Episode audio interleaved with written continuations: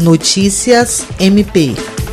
Representando o Ministério Público do Estado do Acre, o promotor de justiça José Lucivan Neri de Lima participou de uma live sobre abuso e exploração sexual contra crianças e adolescentes.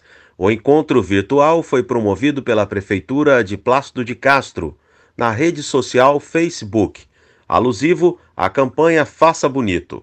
A campanha Faça Bonito é uma mobilização alusiva ao dia 18 de maio, quando é celebrado o Dia Internacional de Combate ao Abuso e à Exploração Sexual de Crianças e Adolescentes.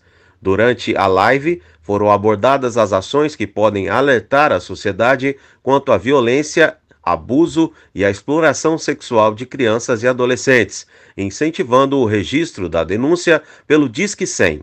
A ligação é gratuita e não precisa se identificar. Além disso, foi debatida a importância do trabalho em rede envolvendo o CREAS, Centro de Referência de Assistência Social CRAS, Conselho Tutelar, Polícia Civil, Ministério Público, Poder Judiciário e CMDCA. William Crespo para a Agência de Notícias do Ministério Público do Estado do Acre.